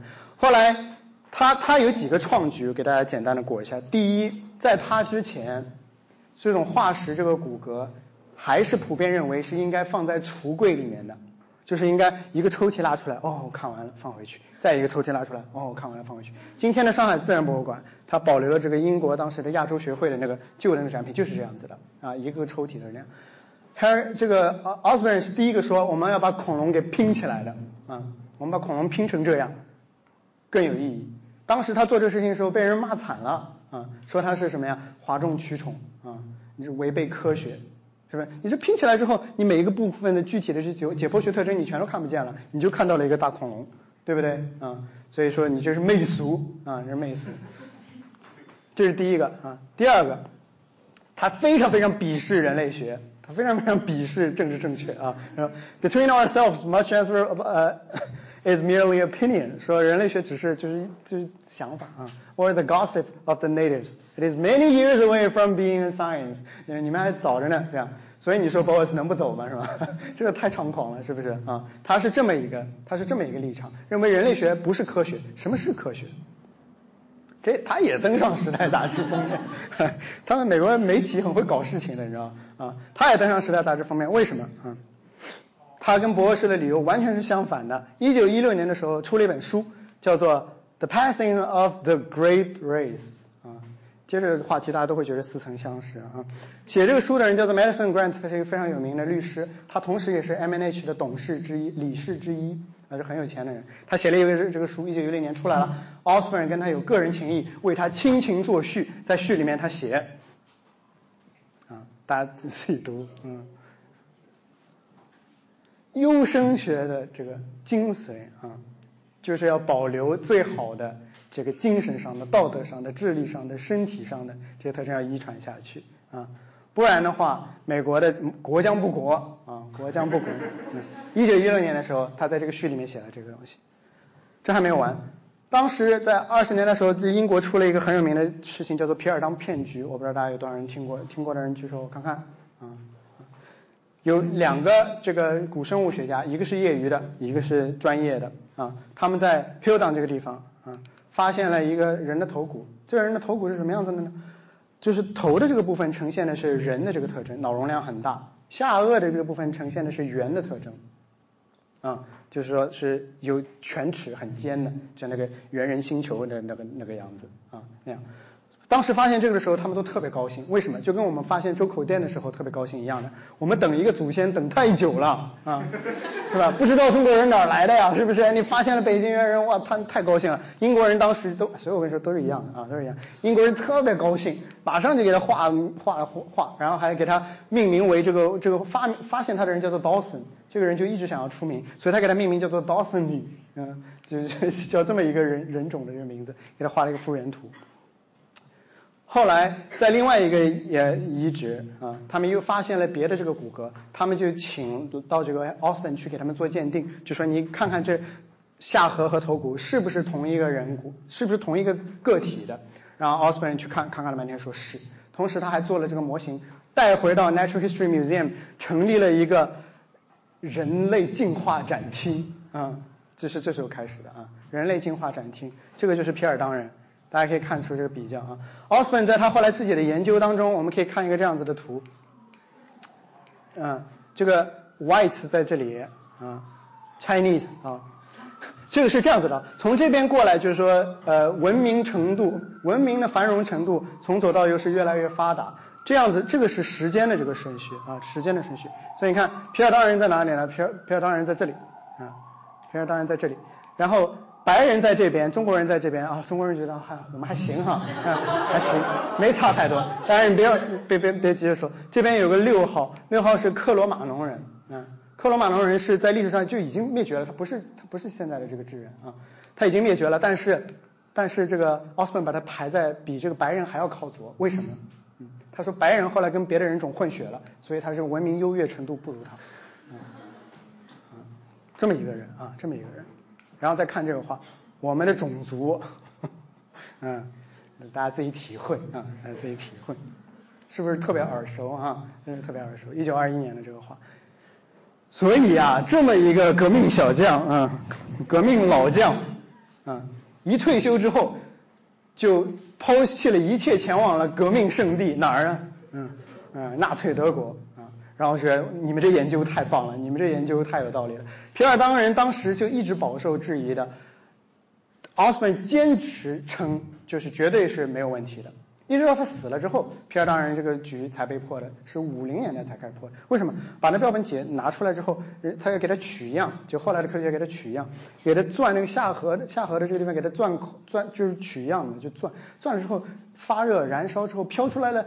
油脂的香味，就是就有机物的这个味道，就化石是石头啊，它不会有这个味道的啊，就一钻发出来，哎呦，香香的哈啊，就知道是什么，肯定是假的啊，肯定是假的，所以一直到奥斯本死了，这个局才被破。但是奥斯本他一九三八呃一九三八年的时候，一九三，sorry，一九三五年的时候前往德国，对他们的科研成果、国家前进的方向都深表满意，说。德国被深受全世界各国的误解，我一定要为这个事情鸣鸣不平，做出努力。结果他当年就死了。嗯。故事最后，我们很快的讲一下这个呃最后一个博物馆啊，最后一个博物馆，这是 Smithsonian 下面的一个博物馆。大家知去过这个地方没有？哎，这个词还都去过对吧？人中国人多到法轮功都要在面前摆摊，你知道吗？这么一个地方啊，这个地方呢发生过一个事儿。一九三一年的时候，他们请了一个康奈尔的天体物理教授来做这个馆的 curator。当时呢，恰逢这个这个呃，这不叫抗战胜利啊，就太平洋战争胜利五十周年，也要搞一个大型工程啊，一个大型工程。所以这博物馆，这博物馆这是这是我最最 least favorite museum in DC，理由很显然啊，对对。所以当时呢，这个话题的焦点就围绕在这架 B 二十九轰炸机 Enola Gay。大家知道这是这轰炸机是干什么的吗？啊，它是朝广岛扔原子弹的那个。啊，所以呃，当时要搞一个太平洋战争五十周年这个献礼啊，献礼陈列，所以要怎么做？啊，所以当时他就这个这个哎，这哎呀死了名字忘记了。哦，Harwitz 对，Harwitz 他就说，我有个主意，我们这个展的名字叫 From 哎呀。呀，这个名字我不会念啊，有人会西班牙语吗？这就是毕加索画的那个被炸的那个地方，嗯，啊，这个古儿什么尼卡，对不对？To Hiroshima 啊，就从二战二战开始到就是一战到二就是那是一战吗？是不是？Yeah，anyway，就对对，是二战，二战说错了啊，就二战开始到二战结束，这个轰炸是就是炸弹这个事情是如何演变的？这这这太不符合主旋律了吧？是不是？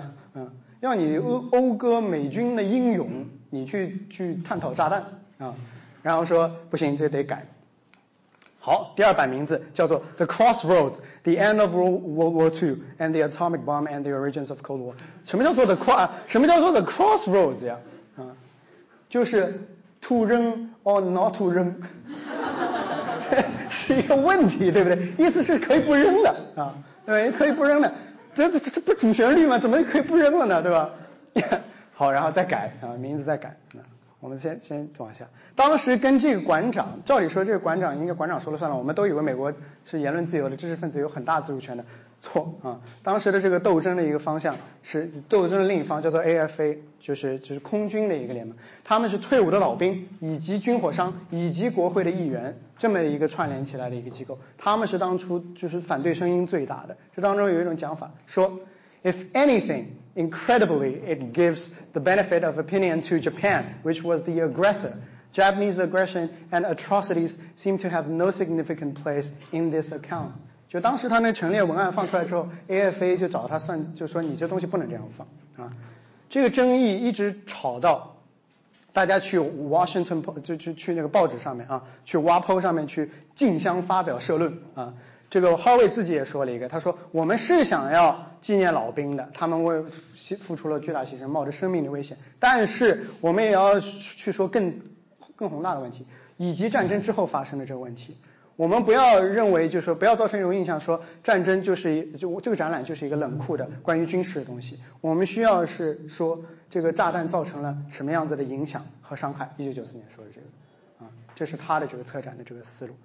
结果吵到不可开交，吵到扔原子弹的那个抗战老兵 Tibets 啊 Gay 是他妈的名字，就是他用这个命名他这个飞机啊，他出来说话了啊，他说，因为大家都觉得他是最，大家要知道那时候美美日之间关系挺紧张的啊，因为日本人那时候经济之前前几年经济特别好，把什么洛克菲勒中心什么全部都给买了，这样就跟今天中国人差不多啊，所以很关系很紧张的啊，关系很紧张。他就出来说了这么一个，他就说了一个这么一番话，很长一段。他当中有一个就是说，我从来没有因为我扔炸弹这个事情失失过一一天眠啊，就我没什么，我没什么好对觉得不羞愧的。大家知道那个 QQ 上面啊，QQ 时代有一个广为流传的帖子，就是讲的他，就是说为什么小为什么一定要用原子弹对付小日本，差不多就是那帖子是那个意思，就摘了他很多话，同时又给他画蛇添足加了很多东西啊，意思就是说。日本人活该是吧？有些话就很多，大家有兴趣可以去。难道又是只有我一个人看过那个帖子吗？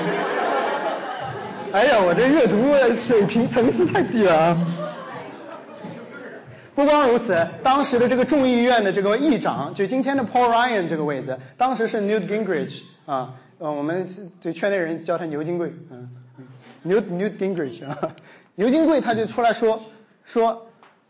开始了啊，Political correctness may be okay in some faculty lounge, but the Smithsonian is a treasure that belongs to the American people, and it should not become a plaything for left-wing ideologies. Smithsonian 是美国的，是相当于是国营的博物馆啊，他们大部分的资金是来自于联邦资助的，所以这个案例是跟之前的都不一样。最后，这展览只好改名叫 The Last Act。The atomic bomb and the end of World War II，就是后果都不说了，也不说可以不扔了啊，因为一开始还他这个展览中还甚至还提出问题说，如果是德国人，美国人扔不扔？那那意思不就赤裸裸就是 racism 嘛，对吧？就说扔亚洲人是不要紧的，所以最后改了一个这样子的名字，最后。展出的时候，这个 Harvard 做了一件事情，就关于说，如果不扔原子弹，美军要攻打日军这个本土，会牺牲多少人？各种史学家有各种估算的，对不对？那肯定是死伤的人数越高，越证明原子弹该扔，对不对？Harvard 选 Harvard 选了一个最低的，嗯，意思就是说其实是可以不扔的，当然他没有这么明说。这展出一展出来，他是背着这个 Smithsonian 的主席做这事情，一展出来之后就开始抗议啊，他就开始抗议。所以，Smithsonian 这个主席最后出来不得不道歉，说在这么一个本该是纪念抗战胜利五十周年的一个日子啊，我们就是不应该去伤害，就是说没有想到去提提，就说去感设身处地想一想这些老兵的这个感受。所以最后这个展览名字变变成了什么？变成了 Constructing a Peaceful World Beyond Hiroshima and Nagasaki，意思就是不说了啊。Enola Gay 这个飞机最后就是以很平时的一个方式展出，旁边一点 interpretation 都没有。原来有很多很多 interpretation，现在就是一个飞机放在那里。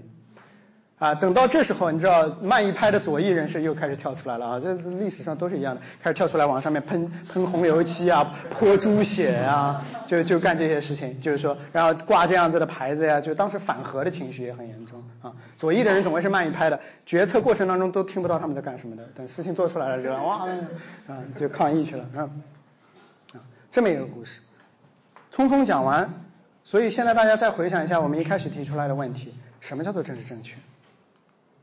我们今天回到这个自然历史博物馆，M&H 是一个非常非常政治不正确的地方，从入口开始，啊，你看这，这是老罗斯福，啊。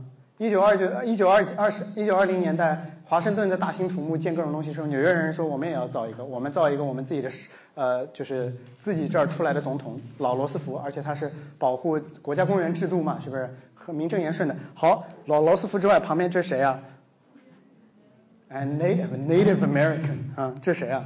啊，African American。你是这你觉得这政治正确吗？这就是二十年代的政治正确，这东西现在还在那边啊。比它还高的就是偶尔有鸽子停在上面，就是，嗯，在这个厅里面，在这个厅里面，在 The Hall of Asian Mammal 旁边是 The Hall of Asian People，在 The Hall of African Mammal 旁边是 The Hall of African People，在这么一个地方，我接受了这关于政治教育的第一课，你们不觉得这事情特别特别有意思吗？啊？所以 Osborne 和 Boas 当时，Boas 当时级别比他低很多啊，都 Boas 都没有上 tenure，就现在讲法啊，在这样子的一个论辩当中，最后谁笑到了最后？是不是？谁成为了历史的垃圾堆？你甚至都不怎么听过他，尽管他当时是就是权倾朝野，非常非常有影响力啊。然后我们再看一下我们今天讲到的这七位，就是呃是七位吧？嗯，是七位博物馆，美国博物馆历史上的这个先驱，从最早的这个 Peel 到 Barnum，到 Jessup，到这个 Osborne、Boas、Ackley，到最后的这个 Harvard，他们有什么样的共同的特征？他们在每一个时间段都是要表达这一个时间段的时代精神，但是与此同时都不可避免的跟之前的别的理论会有冲突，所以根本不存在所谓政治正确的东西。当你使用这个词的时候，你只是想攻击一个你觉得很不爽的人罢了啊。比如最近很让我不爽的，我们系的一个呃一个老师，他是素食主义者，所以最近我说了很多关于素食主义者的坏话，嗯，啊，就是这么个意思啊，没有这么一个概念。Harvard 在被解雇了之后，他他他最后是被炒鱿鱼的，被 Smithsonian 炒鱿鱼，最后又回去康奈尔继续做老师去了。但他还是说这是他此生做过的最好的工作，他说是 dream job。他炒鱿鱼之后，经历了这么多事儿之后，他还是这么觉得。他说：“I think unless we understand our past properly and that history is different from mythology，历史不是神话啊。We are going into the future with an enormous handicap, which is pretty true 啊。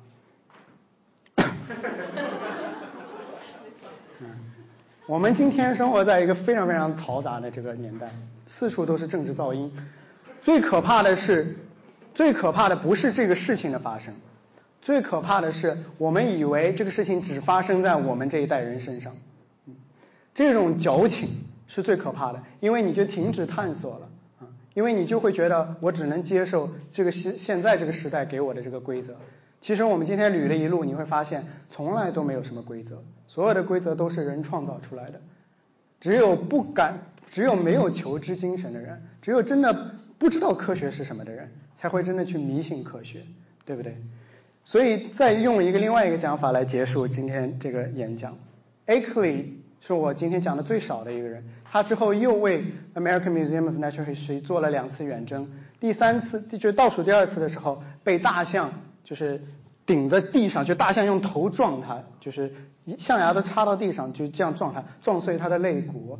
从此以后身体变得非常虚弱了，但是他为这博物馆带回来了这么一个象群的这个展览。这个象群现在也在博物馆奇妙夜那个活动的时候，小朋友都睡在这个下面，这是他的一个 icon 啊。后来他最后一次远征，他去捕猎这个大猩猩，这也是美国自然博物馆里面少有的啊，少有的。这捕猎大猩猩，最后他死在了这个最后一次远征的这个途中啊，他死的这个地方就是这座山，就是这座山。所以这个厅现在叫做 Ackley Hall，已经没有人多少，已经没有多少人知道，曾经有一个这样执着的专攻工艺的这么一个人，彻底改变了自然历史博物馆的这个面貌。我们今天上海自然博物馆是新建的，你再也看不到这样子的造景，对不对？这造景本身一草一木都是当场取景、当场画下来，找最逼真的材料做的，让画师。